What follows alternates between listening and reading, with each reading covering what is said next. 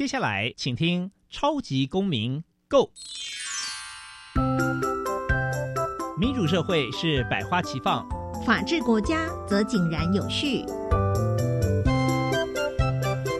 用心沟通，相互理解，以理思辨，相互辩论。欢迎收听《超级公民 Go》。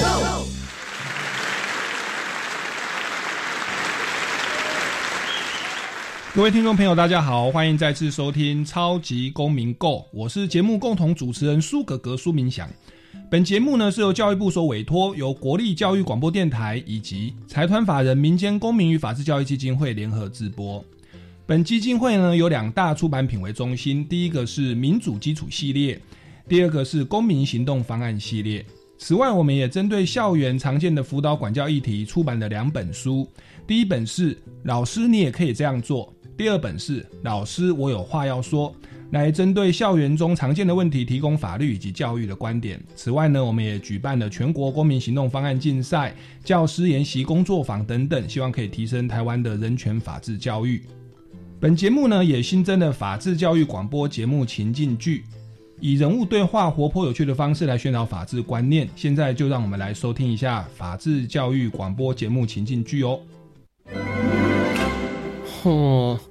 他东西不还我，该怎么办？乱弃养动物会违法的吧？网络买错东西能退吗？生活处处藏考题，想要欧趴没问题。学习法治，保护你。我的青春不 NG，我的青春不 NG。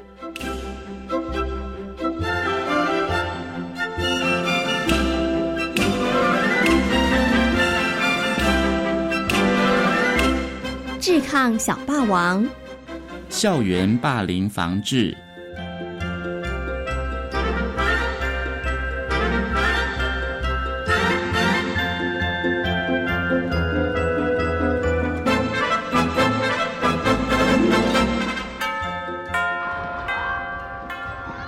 阿忠，你帮我写数学课要交的作业啊！啊，可可是我要准备英文小考哎，哎。废话那么多干嘛？那叫你做你就做啊！呃，哦，我，好啦好啦。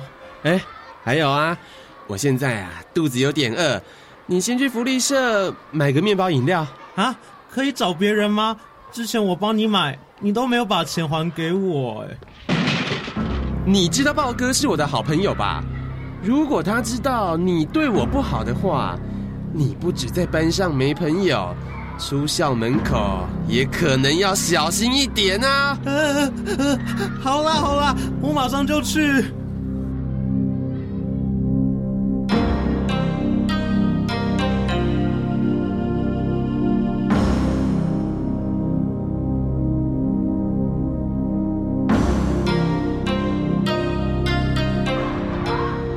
哎，阿忠，你今天没吃早餐呐？怎么买这么多吃的？啊，又不是我要吃的。那是谁啊？大雄啦！他一下子叫我跑腿，一下子叫我帮他写作业。如果不帮他的话，我就惨了。大雄怎么可以这样啊？他在外面好像认识黑道老大，动不动就拿那些人来吓唬我，有时候还会对我拳打脚踢。我真的不想上学了啦。阿忠。我觉得你被霸凌了啊？有吗？要判断是不是校园霸凌，有几个特征。有哪些特征啊？首先，双方处于不对等的势力；再来，对方有攻击行为，长期反复不断，而且他有故意伤害你的意图，还造成你心理或生理上的伤害。如果有具备这些特点，就是所谓的校园霸凌。大雄每次都逼我帮他做事情，还打骂我，利用同学排挤我。我不止身体受伤，心里也很不舒服。校园霸凌还分成言语霸凌和肢体霸凌。唉，我应该两种都有吧？出言恐吓、嘲笑、侮辱是言语霸凌，殴打身体是肢体霸凌。其实除了言语霸凌和肢体霸凌。还有利用同才关系排挤对方的关系霸凌，在网络上散播不实谣言的网络霸凌，性侵害或性骚扰对方的性霸凌，以及最后比较特殊的反击霸凌。反击霸凌，那是什么啊？就是当你被别人欺负时，因为对方势力比你大，没办法反击对方。这时，有些人就会找那些比他弱小的人去欺负，形成一种恶性循环。这就是反击霸凌。那不就大鱼吃小鱼，小鱼吃虾米了？嗯，像大雄利用人际关系，用排挤的方式叫你去做这些你不想做的事情的时候，就是属于关系霸凌的一种。而且他用认识的不良分子来威胁你，已经是言语霸凌了。嗯。那我该怎么办呢？你要勇敢的向他说不。若无法制止，就应该向老师反映，由老师来通报学校处理，避免类似的情况一再发生。悠悠，你怎么会那么清楚霸凌的事情啊？嗯，因为最近很多家长向俊辉表哥求助，讨论到了关于校园霸凌的问题。我在旁边听着听着，都快会背了呢。唉。原来不止我被霸凌，原本还想说忍一忍就算了。嗯，好，我知道该怎么做了。悠悠，谢谢你。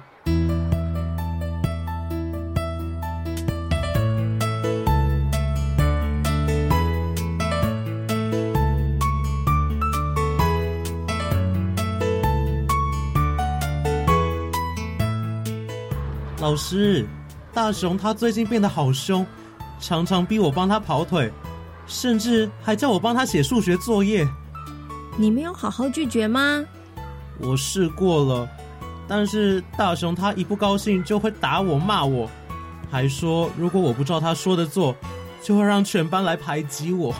嗯，好，老师知道了。大雄的情形啊，疑似校园霸凌，依校园霸凌防治准则第十一条以及第二十一条。老师啊，必须要立刻通报学务处，学校也会在二十四小时之内啊通报教育局。嗯，老师，那我会需要做什么事情吗？学校会就这件事情进行初步的调查，同时啊，在三天内召开防治校园霸凌应应小组会议，开始处理程序。调查的时候，你可以请父母亲陪你来陈述意见。呃，可是。我不希望我的父母担心诶。阿忠，你别紧张。一同法的第十五条，调查的时候会让双方陈述意见，并不会让你们对质。你们的身份资讯也会保密。我想父母亲在调查的过程当中陪同你，他们呐也会比较安心。那如果在调查的过程中，大雄他还一直找我麻烦，那该怎么办呢？你放心。依准则的第十四条，学校为保障当事人之学习、受教、身体自主以及人格发展等权益，必要时经过因应小组决议，可以向主管机关报备，弹性处理出缺勤记录或者是成绩评量。同时啊，依照你的意愿，减低你和大雄互动的机会，并且预防或杜绝行为人再犯，以及避免报复情事。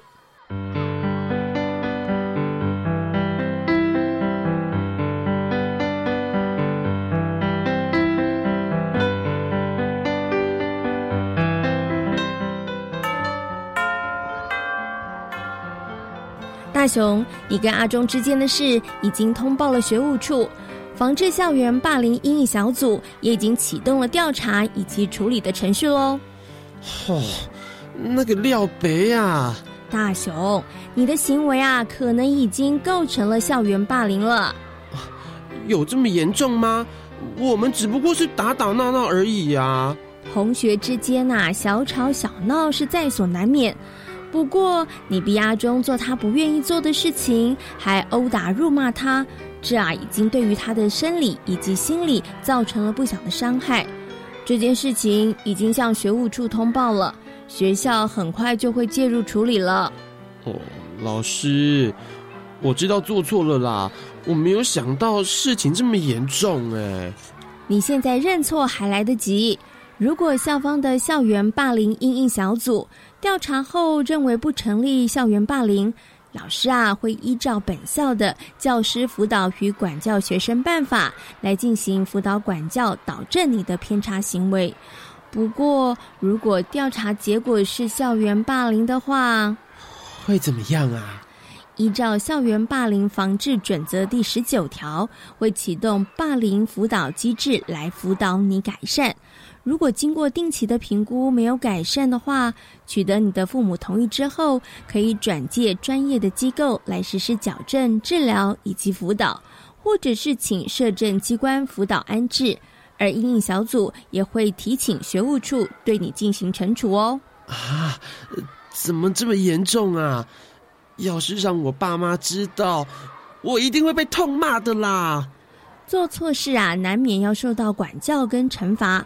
不过啊，知错能改更重要。大雄，希望你能够汲取这次的教训，下回啊，别再犯了。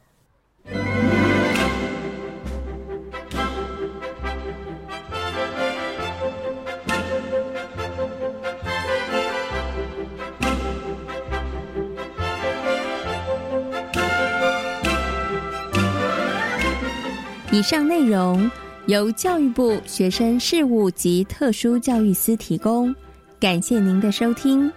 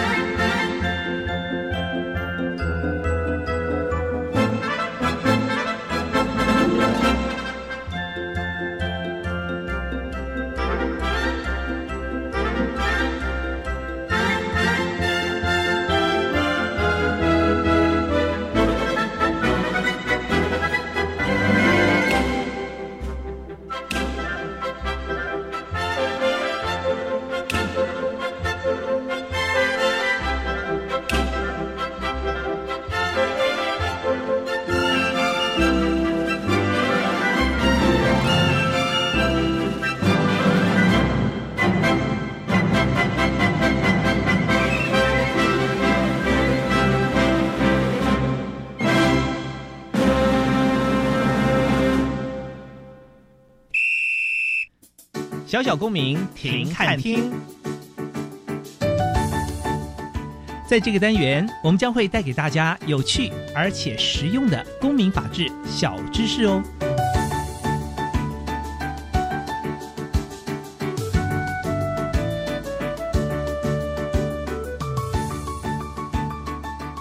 接下来进入小小公民停看厅。一九八九年，联合国大会通过了《儿童权利公约》。简称 CRC，并在一九九零年正式生效，正式肯定儿童作为权利的主体，要给予特别的保护。台湾也在二零一四年施行了《儿童权利公约施行法》，正式将《儿童权利公约》内国法化。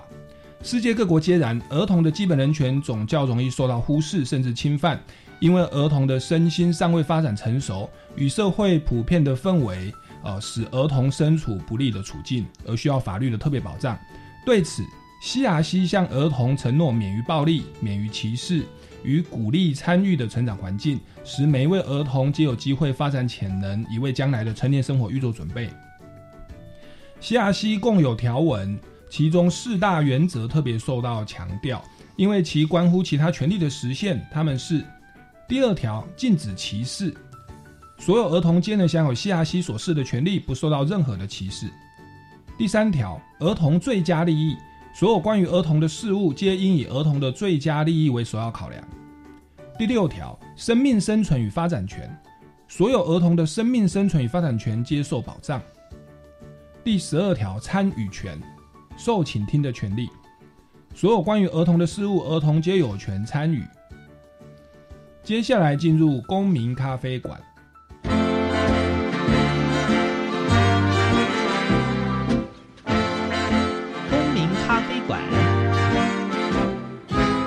倒杯咖啡，跟我们一起在公民咖啡馆分享近期最具代表性的公民时事。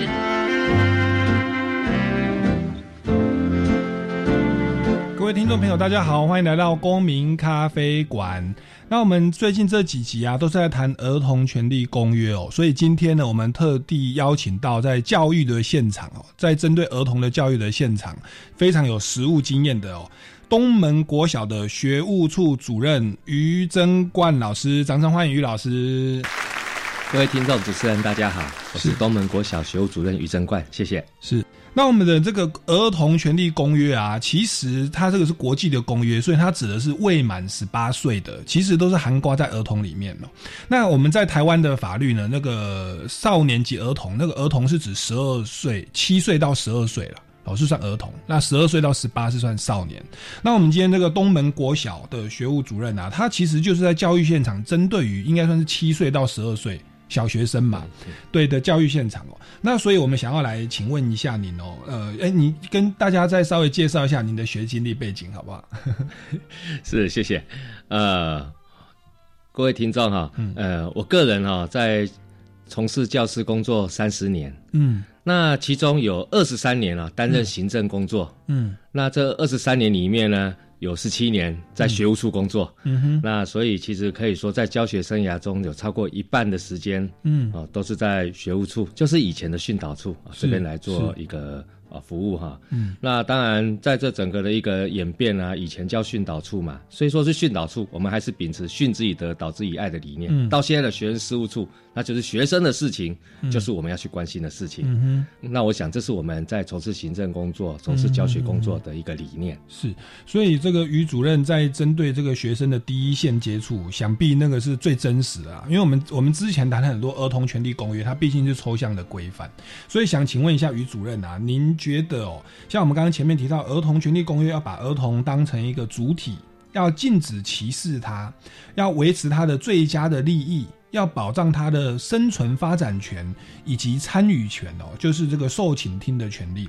那您在第一线教育的现场哦，您觉得在台湾哦，不管是学校对儿童，或者说是呃老父母亲对儿童，您觉得我们关于儿童权利的保障或儿童的主体的意识？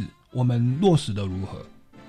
呃，我想啊，有很多的，不管是家长或者甚至于是老师哈，他们都习惯将他们的成长的经验，嗯啊，就拿来呃做我们对下一代的一种指导的这种方式。嗯哼，那所以其实我们有时候会在处理学生事情的时候，家长过来跟我们讲的时候，他对小朋友的说法都是以前我们怎么样。啊，以前我们怎么样的时候是怎么处理？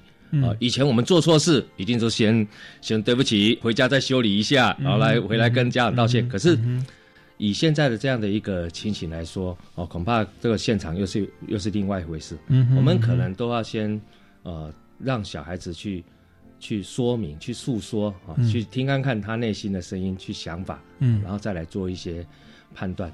但是这样的一个流程其实是会花比较久的这样的一个时间。嗯，我觉得以现在的这个时间来说，以很多的家长啊，在处理跟老师处理事情的时候，是受到时间的压力，他没有这么多的时间可以来听学生的一些一些说法。嗯，所以变在处理的时候就会比较，呃，就是省略。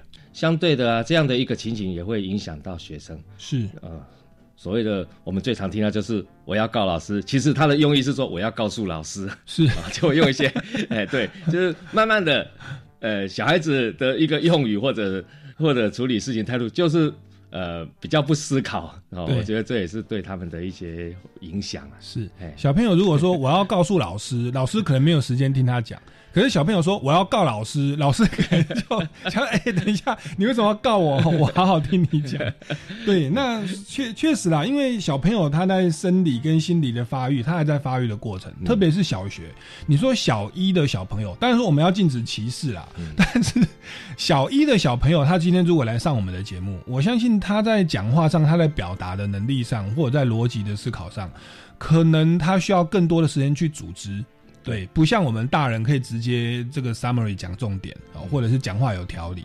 那小朋友可能就绕了半天，可能我们还要想办法去抓他的重点。所以相较之下，如果我们真的要落实这个儿童权利公约，平等的看待儿童，对七岁的小朋友，我们平等的看待他，把他当成是一个大人。那其实我们要花很多的时间去聆听哦。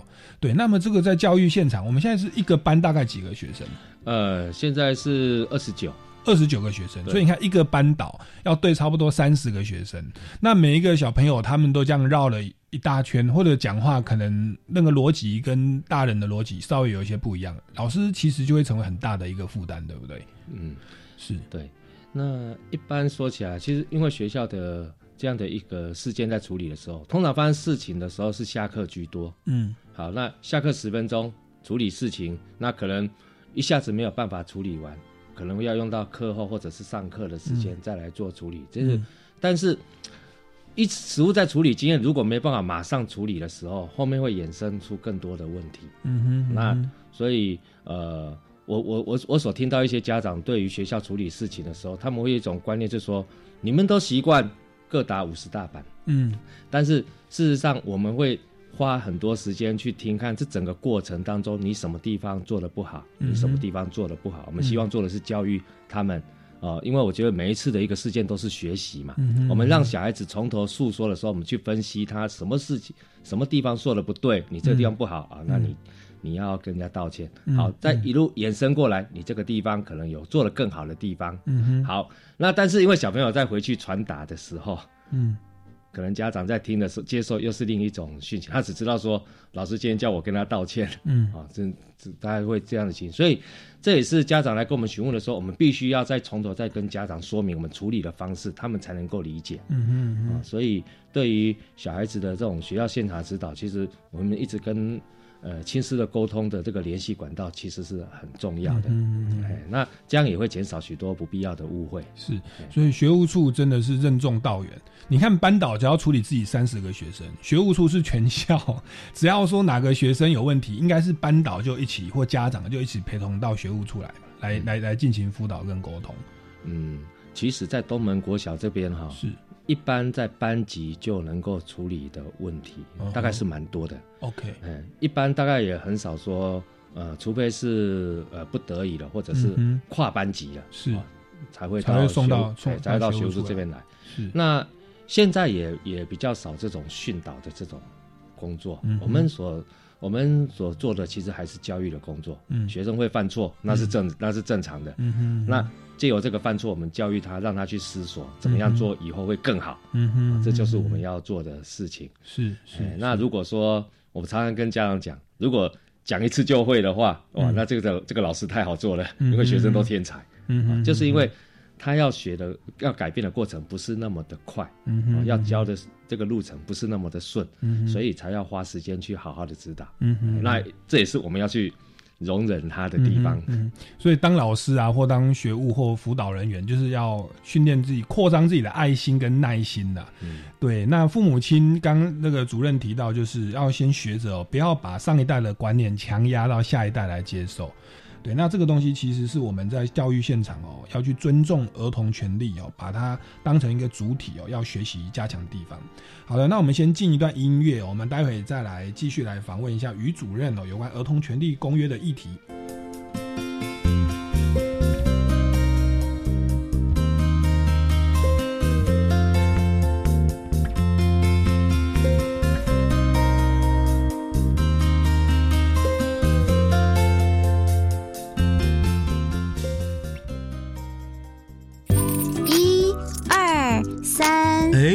钱哦！就平常找回来的零钱都放在这边呢。现在电子票证这么方便，把零钱拿去超商或捷运站储值就好啦。对吼，不然啊，这些零钱都只能宅在家。如果大家都把零钱拿出来用的话，国家就可以减少铸币，降低二氧化碳排放。不然啊，北极熊都叽叽喽！把硬币储值到电子票证当零钱包使用，好棒棒！以上广告由中央银行提供。数来数去就是不够缴我的注册费用，怎么办？这样我怎么毕得了业啊？提醒大专校院学生有助学需求者，可向就读学校申请学杂费减免，或是大专校院弱势学生助学计划以及就学贷款等。详情请看圆梦助学网。以上广告由教育部提供。走进便利商店，琳琅满目的食物总让我胃口大开，什么都想买。但是却有许多辛苦家庭，他们没得选择，甚至没钱买一碗泡面。我是安心呀，请跟我一起到 Seven Eleven、iPhone 或柜台认捐一套三百元的“一九一九救助套餐”，让一九一九食物银行把套餐送到弱势家庭，救助弱势家庭就缺你一套，时时来相助，餐餐有饭吃。我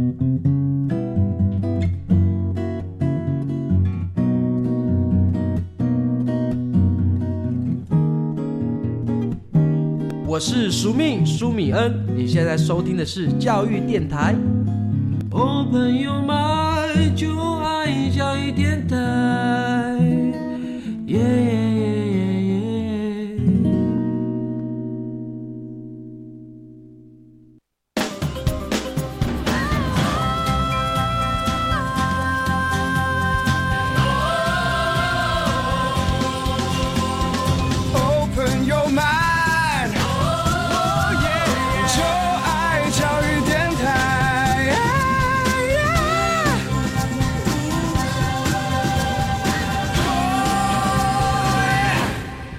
各位听众朋友，大家好，欢迎回来公民咖啡馆。持续为您访问到的是于贞冠老师，他是东门国小的学务处主任哦，教育经验长达三十年哦，那有十七年的时间都是在学务处，等于是在辅导儿童学生的现场第一现场。那我们谈到儿童权利公约，其实它内容范围非常的广泛。那之前的来宾其实也都有稍微做过介绍。那今天是很难得可以问到第一线的教育现场，所以我们想要多问一些实际案例。上的执行的问题哦，您觉得在这个您辅导学生的过程或保障儿童权利的过程，你觉得家长方面，家长方面有没有哪些要配合在加强？你刚刚说过，我们父母亲要学着不要把上一代观念强压到下一代。那除此之外，父母亲在呃针对儿童的校园辅导，有没有哪些部分可以去着重加强的？我觉得一个主要是亲师的这个部分哈，亲师，它是一个教育伙伴的一个关系。嗯那通常家长会去关心这个，其实都无可厚非。嗯，但是如果是到介入的话，啊，就不大合宜。嗯哼。那第二个是说，有时候如果是信任感不够的时候，嗯，信任感不够的时候，其实对小孩子也是一个一个伤害。小孩子不晓得要听要听谁的，其实也会有不良的影响。嗯哼。比如说我我有接触过一些情形，就是说，呃，家长是听小朋友的一个叙述，嗯嗯，然后。就来兴师问罪，就来也不叫说就就来就对老师的讲话就不是那么的友善。他觉得说小孩子在班级里面被歧视嘛，对，或者是老师都不相信他，或者之诸如此类的。对对。但是事实上，就我们侧面了解来说，因为老师对的是全班，他会去处理一件事情的时候，他一定是会针对呃相关人啊，然后可能会分开，因为现在在处理事情也比较少用对质的方式，嗯啊，可能就是。啊，都把相关人找来哈，那相对问一问，那我们再来有必要的时候才有做这个交叉查证的这个这个工作。那也不大流行在班级公开询问，嗯哼，啊，就是说某某人有做什么事，不也也也比较少有这样的一个情形。嗯，那我想这都是呃，这都是这样的一个教育环境跟以前不大一样的地方，因为我们会去顾及到。呃，小孩子的一个心下的一个心理感受，老师处理事情的时候，那所以我们会去跟家长解释，老师在处理事情的时候，他是因为是一对多，他有很多的一个管道可以去做深入的一个了解。嗯，爸爸妈妈，您所听的是你小孩子单面的一个话，所以不见得，嗯，啊，就是说可能这个呃可信度这个地方啊，或者是正确度这个地方，都要再做一些思考，最好是跟老师在沟通，这样会比较好。嗯哼，好，那所以在这一类的地方，就是说我们必须要持续的跟家长来谈。嗯哼，哎，因为有一些案例甚至会牵扯到说，呃，处理学生事情处理到家长变两派，或者是 家长对老师有什么意见，说搞到最后是班级家长变两派啊。这样的话，其实对小孩的学习都不是很好的一个情形。嗯就家长变两派，有一派是挺老师的，一派是反对老师的。这个新闻上都会有。是是是是。好的，那再请教一下哦，因为我们这个儿童权利公约，它保障的儿童的权利很多。那我们之前有提到过所谓的隐私权，刚刚主任也有提到说，如果在个案当中涉及性别或者是隐私各自不适合公开的话，我们就不会找别的学生代表来参与嘛。那你们在这个隐私权的这一块的保障呃，有没有一些呃具体的做法，或者说有哪有什么样的标准？基本上，如果我们处理学生事情的时候，有关于隐私的相关人等，其实我们是要签保密切结的。哦哦，是对，都必须要签保密切结的。那而且在处理学生事情的时候，嗯，因为学生他有所谓的法定监护人，所以监护人一定要在场。是对，那监护人在场，我们才有做后面的这个动作。而且在做相关的询问的时候，如果有涉及文字稿的这个部分，还要监护人看过，确定内容没问题，才有办法做后面的。这样的一个动作，这都是在于说，不是说啊，小朋友过来，然后我们就呃有有关于这些比较重大的事情啊，或者说过来问一下就直接处理了，嗯恐怕也也不是这么的呃轻易。嗯那所以呃，我们我们对于这这类的这个部分啊，现在的国小其实对这方面都很注重，嗯哼嗯哼，不管是霸凌或者是性别平等，嗯，都是这样。所以老师有这个。这个守密的义务啦，对，然后因为他们小朋友本身也未成年，所以要签什么协定，也要他们的监护人或法定代理人来来签名哦，表表示同意。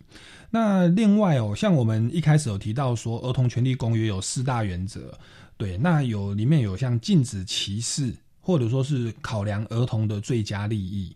或者说照顾儿童的生命生存与发展权哦，那关于这三个啊，我想请问一下主任，您觉得在你教育的现场，你觉得有哪些做法，你认为是符合所谓的儿童最佳利益、禁止歧视，或者是照顾儿童的生存、生命生存发展？或者说你觉得哪些地方我们目前运作的可能还还不是很好？关于这三三个部分，嗯，我觉得在国小里面来说哈，嗯因为。其实学生如果说呃观念不大够的时候哈，他们其实会把会会把一些其实伤害别人的一些呃言语或者行为当做是开玩笑。嗯哼，啊，比如说就我们以前所最常听的就是取绰号嘛。对，哎，那取绰号的时候，有些是根据名字姓名，有些是根据长相特征。对，啊，或者是根据一些生活习性对啊来取。其实这在对于这个儿童来说都是。都是当事人来说，其实都是伤害。对，所以其实对于我们在学校里面有这样的一个情形，嗯啊，如果我们都是跟跟小朋友讲说哈，呃，这不是一种尊重的行为，嗯嗯啊，其实会对于当事人，甚至于当事人的父母，都会有一些造成一些伤害。嗯啊，那这个是我们一直持续在跟小朋友在讲的。你说在禁止歧视是所谓的绰号，我倒是想到我小时候我们班上，因为我头比较大，他们都给我取绰号叫大头班长。然后遇到我就说大头大头，下雨不愁，人家有伞，你有大头。他讲的就是我的头的很大啦。然后我们班上还有一个同学，他是他是有鼻窦炎，常常鼻塞。嗯，结果别人就给他取绰号叫鼻死人。然后反正人家说就鼻鼻死人进来的。对，那其实凡此种种。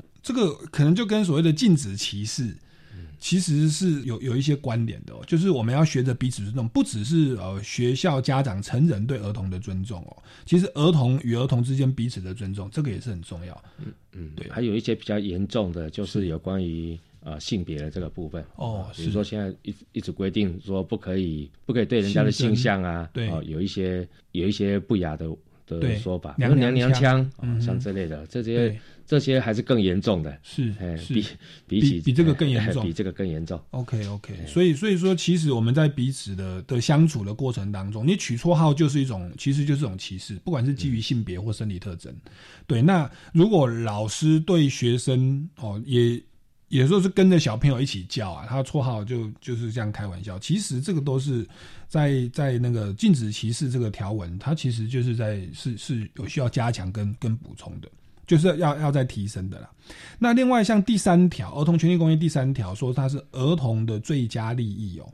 那关于这一这一点哦，你们在辅导的现场，呃，是不是都以儿童的最佳利益来做考量啊？就是像你刚刚说过，有老师、家长跟学生。那你说家长会分两派，有一派就是反对老师，很挺学生嘛。但是会有另外一派家长，他们可能就是挺老师。而认为学生要来配合，那你觉得在这个过程当中，我们的家长啊，他们对于儿童的最佳利益的这样的一个考量，因为《儿童权利公约》第三条就是这样的一个观念，他说，对于所有儿童的事物，皆应以儿童的最佳利益为首要考量。那不晓得，呃，老师，你觉得目前在教育现场哦，我们家长的态度大概是如何？那我们学校的立场又又是怎么样呢？如果说家长对于班级的一些运作啊，他有疑虑的，或者是处理会不当的，嗯。啊，或者是觉得说对于学生的利益有损害的，嗯，我想这个地方我们呃现场都会跟老师这边来来及时做一个处理，因为毕竟一一个老师的教学生涯是蛮长的，嗯，那现在有这样的一个反应，其实就是我们要去思索，嗯，可能以后要避免的这样的一个地方，嗯哼，有遇到的一些情形，可能是说。因为我们我们学校目前是没有发生过，呃，公开的家长对立的这样的一个情形。嗯嗯那如果我们在听家长的一个反应，那经由经由侧方的了解，那发现说的确是说有一些可能比较不适当的一些地方，嗯，哦，我们会去会去跟老师来谈。那比较严重的，嗯，比较严重的，我们可能就要做一些教学辅导的这样的一个工作。嗯嗯。哎，那其实因为学生学生来学校就是要学习嘛，我们本来就。就有义务要提供好的一个学习环境给他。那当当这个班级的经营啊不是那么的理想的时候，其实站在学生学习的立场，其实学校也势必要做一些调整跟处理，啊，这是免不了的。是是是，好，那这个是有关于就是。老就是主任哦，学务处在辅导的现场啊，这个运作的一些状况。那我想请问一下主任哦，呃，如何要你觉得要如何把儿童权利公约的这些内容内化到我们现在小学生的教材当中？不晓得现在小学的像公民课或社会课有没有特别提到儿童权利公约这种观念？其实不可讳言哦，因为现在的一个课程的内容其实是非常的。多，嗯，跟跟以前可能我们小时候成长的这个整个比起来，其实内容其实是多，嗯哼，但是教学的时数并没有增多，哦，是 对，并没有增多，所以所以现在就很多的这种呃议题啊，要做所谓的融入内化这样的。就以我们学校这边来说啊，除了一个正规课程以外，其实有一些很多的议题，我们都是。呃，规定必须要融入内化，甚至老师在做教学的时候啊，遇到这议题的时候，再做一些加强补充。嗯比如说像现在就有人权法治、生命教育、家庭教育、环境教育、国防教育、防灾教育、海洋教育、品德教育等等啊。那这些其实，在在儿童权益公，其实它它是跟这个人权法治啊或品德教育这边是比较有。有相关的，是，所以其实说我们在做备课讨论的时候，如果觉得说哪边要做加入的时候，在备课的时候就要把它放进去，然后我们的课程其实都会经过课程发展委员会讨论，嗯。哦通过，嗯，然后再来做一个实施。那一般我们还有要找就是一些外部的一些资源，是。啊来做协助，因为毕竟学生在学校。面对老师的一个教学久了，其实可能也不是那么的吸引哈，所以我们适时的加入一些外部的一些讲师啊，就他们的实务经验来做一个探讨，也是不错的一个方式。是。那以我们东门这边来说，我们会利用周遭的一些资源啊，比如说我们有台大医院啊，有司法院啊，是啊，这些都是一些很好的一些资源。是。那我们今年也跟这个财团法人公民与法治教育基金会这边来做合作。是。那我们有看过。提供了一些教材内容啊，觉得是蛮好的啊，所以我们在下个学年度开始，三到六年级这边会利用呃弹性课程来做一节课的这个法治教育，嗯那就嗯由由这些外部的这些专家来跟我们小朋友实际的去哦固定时间来做探讨这个法治教育的这个部分。嗯那这个有好处是说，老师也可以借由这样的一个学生学习的过程，去思索。嗯哦，我怎么样啊、呃来做后面对学生再做一个深化的一个指导？嗯哼嗯哼我觉得对于老师、对于学生都是很好的一个嗯哼，嗯哼。一一个做法。是因为儿童权利公约，它就是保障儿童的最佳利益，也训练他们的表意权啊、言论自由啊，甚至隐私权等等。那其实我在节目一开始有提到说，民间公民法治教育基金会有一套教材叫做《民主基础系列》，它里面就是针对于呃一般民众常常面临的这个隐私权啊、正义啦哦的这种这种概念哦，然后去提供一些真实的案例，然后呢去提供一些思考工具哦，帮助大家去做判断。那这个我们民间公民法治教育基金会也有拍摄 YouTube 的影片，叫《思辨的智慧》。所以那个当讲师哈到学校里面去宣导这种法治观念的时候，其实都会播一下这个影片。那里面可能就会有隐私权的概念。那隐私权的概念，像里面有提到一个案例，就是说班长要收集大家的各自、联络方式、LINE 的账号、脸书的账号、手机等等、生日等等。那这个可能就牵涉到隐私权了。那里面就有一个学生，他说他不想提供，不想让别人知道他的生日，不想让别人知道他的 LINE 的账号或 IG 的账号。他说这样子，因为因为他怕有些人骚扰他。对，那这个东西其实就会产生隐私权，你到底要开放还是要限制？那在这个过程当中，其实就会有呃不同的立场来进行思考。最后说，诶，我们要不要让这个同学保有他的隐私？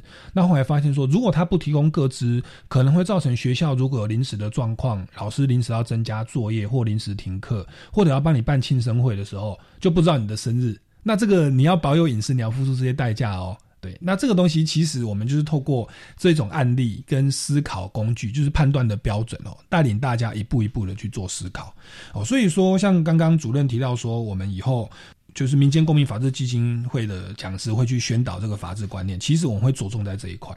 那其实这一块也跟我们的儿童权利公约有关，对不对？它是让孩子学的去表达意见，好，然后去去思考小孩子的隐私，而且在这个过程当中，我们是把小孩子当成主体。让他们自己去思考说，哎，这个东西要怎么处理，而不是说学校怎么规定，老师怎么规定，我们就怎么做。哦，那所以呢，呃，除了这个东门国小来跟我们合作之外，当然我们也是欢迎哦，这个各级学校的老师哦，都可以跟民间公民与法治教育教育基金会来接洽，哦，到我们的官方网站或粉丝专业来留言，我们就可以啊，跟您谈一下进一步的合作的方案。好，那这个是刚刚我算是植入性行销了，其实跟我们儿童权利公约也有关。那我想说，再请教一下于老师哦，您因为经常在这个学务处第一个现场，哦，直接面对学生。那像学生他们如果犯错的话，对你们的这个处理方式有没有一些既定的程序要去遵守？我想在一般的教育现场这一边哈，嗯其实以前会经常用的一个叫做所谓的悔过书。嗯哼，呃，那这些悔过书的部分，可能是叫学生去叙述说当初事情发生了什么的一个经过情形。嗯，那什么地方做的不好，我以后怎么样去做改善？嗯哦，他的他的出发用意大概是这样的方式。嗯哼嗯但是这会有一些也是有一些争议的地方了。嗯就是说，呃，有的家长对于所谓的反省书这个这个不是很能接，这种观念不是很能接受。嗯哼嗯哼所以其实后来就有公文的宣导说，在处理这方面，要如果有要做反省书这个这个做法的时候，嗯嗯其实是要事先征求家长的同意。OK，哎，要先征求家长的同意，而且不可以强迫。如果说、嗯呃学生不愿意写，嗯其实是不可以强迫的。嗯那但是就是说，我们如果家长在跟我们询问的时候，我们会跟他解释，就是说，呃，这是这其实是一种学习。嗯学生借由他的一个叙述，然后去醒思什么地方做的不好，嗯以后可以遇到相同的情形，我可以怎么来做？嗯其实他出发的用意是不错的。啊、那但是因为有有别种顾虑的缘故哈，就是说可能有点像做笔录啊，观感 观感好像被告认罪的自白，对不对？写上去的 这个好像明明没有做，我我写的。好像就在承认自由犯罪，所以变成要家长同意才会生效。我们会先跟家长沟通过后啊，那觉得说呃家长觉得合适啊，那我们会站在协同教育的立场。嗯哼，这个回去也是要让家长来看，那家长也必须要对这样的事情啊，对小孩子啊做一些呃一起来指导，那才会有好的一个效果。我觉得教育就是家长跟。学校是拍档，是一个拍档啊，所以一定要互相合作才行。嗯嗯所以我们的儿童权利公约啊，还是把小朋友当成主体啦。对，这个当然说是在我们的观念上，可是依照我们目前的法律哦，不管就是就是以民法来讲啦，哦，就是小朋友他就是未成年人，所以变成他在做很多的东西，好像都是要父母亲来签名同意才会产生法律效益啊。对，那所以在这个部分呢，就是我们在落实儿童权利公约的时候，同时也要符合我们国内的相关法令。对，那当然说我们在态度在辅导上，还是要把它当成一个全体哦，不要去歧视他，要能够去尊重他。那我想要再请教一下主任哦，您多年的哇三十年的教学经验，你觉得还有哪些在辅导儿童的个案，你觉得可以提出来跟我们听众朋友做一个参考？你觉得在这个个案当中，里面很多的观念，呃，其实是有是可以对大家产生一定的提醒，或你觉得应该要宣导跟加强的？嗯，其实。呃，我们在处理这些学生问题的时候啊，就是说，我们一开始一定是是站在比较呃中立的一个地方，我们也不会轻易的，就是说，就帮学生定位为说是谁对谁错。因为事实上，我们可能很习惯二分法，不是对就是错。嗯，那所以学生也很习惯的，就是说他错我对，我错他对，就是很习惯。但是我们在处理很多事情的时候，其实发现并不是这么的，呃，并不是这么一回事。嗯，那有些家长，他来跟我们提小孩子的这个处理事情的时候，他们经常会提一个事情，就是说事出必有因。嗯，今天会有这样的的一个情形，就是因为，呃，前因会有一个前因才引发这样的一个后果。嗯哼，那所以我们就会请家长去思索一个地方。啊，第一个有有前因有后果是没有错，但是要有一个比例的一个原则。嗯哼，啊，就算他前因骂你，那你也不用，你也不能拿东西打他，打到受伤。对，那这是一个前因前前因后果的一个问题，而且我们会比较不希望说，呃，小孩子因为会因为这样的情形就觉得说，因为有这个情形，所以我的行为是合理化的。嗯哼，啊，那我想这些在很多家长在跟我们提这个地方的时候，我们会。跟他来是来讨论这个问题，那所以就像我刚刚所讲的，我处理事情的时候，前因前因后果出来，那这个地方什么地方有问题，我们就停下来，针对这个地方来做讨论。是啊，那这样的话，学生才有办法借由这个事情来学习。嗯哼，那最重要的啊，还是要花时间。啊家长就是要花时间，然后不厌其烦的啊去。呃，多方查证是那是那学生的说法嘛？呃，我们我常常开玩笑讲，学生跟我讲的话，我大概要先打个七折，是，先打，大概要先打个七折，然后再去多方查证啊，就就不会像最近很火红的柯南，真相永远只有一个，是是，恐恐怕也不是那么的单纯，哎，那所以其实是很很复杂化，那就是要花一些时间去做了解。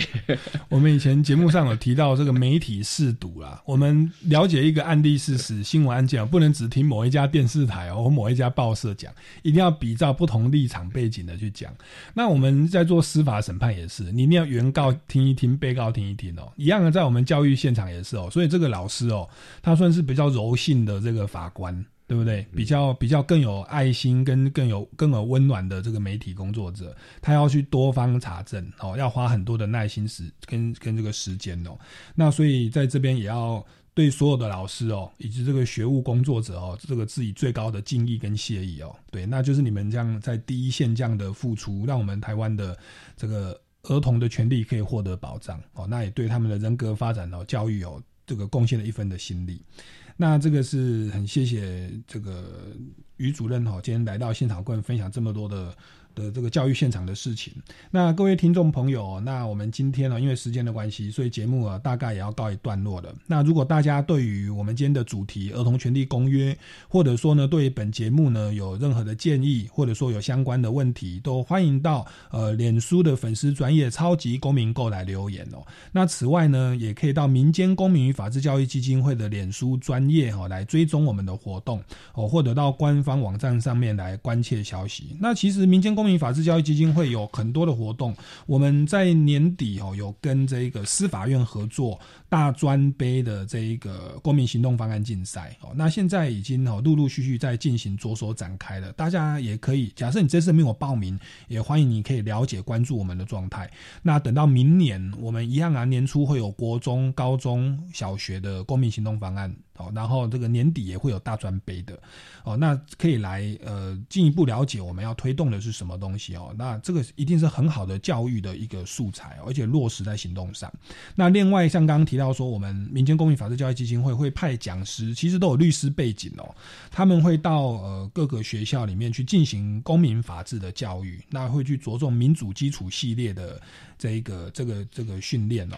那会有一些实际的案例，不会说硬邦邦的，就是把法律条文哦。逼学生背下来，我们不是这样教，我们是教学生去哦，用一套有逻辑的方式去思考生活当中会遇到的问题哦。那我们那拍的那一系列的影片叫做“思辨的智慧”，就是把学生包含法禁啊，包含说冷气费用怎么分担呐，哦，包含说这个隐私权要不要这个公开啊，那还有包含这个考试作弊啊，老师可不可以要怀疑学生作弊就要想他重考，都是以学生生活当中哦会。遇到的真实的案例，我们来运用这个民主基础系列的呃思考工具去做思考。那当当他们学生哦，在在这个学习的阶段就学会这样思考之后，其实对于他们长大哦，他们成为一个好的公民，身为成为成为成为一个。政治人物哦，他都会有一个很好的一个扎根哦。那这个凡此种种都可以到我们民间公民法治教育基金会哦来留言哦，跟跟我们进行进一步的接洽。好的，那我们下个礼拜六三点零五分哦，欢迎大家再次来收听我们的超级公民购。我们超级公民购下次再见喽，拜拜，拜拜。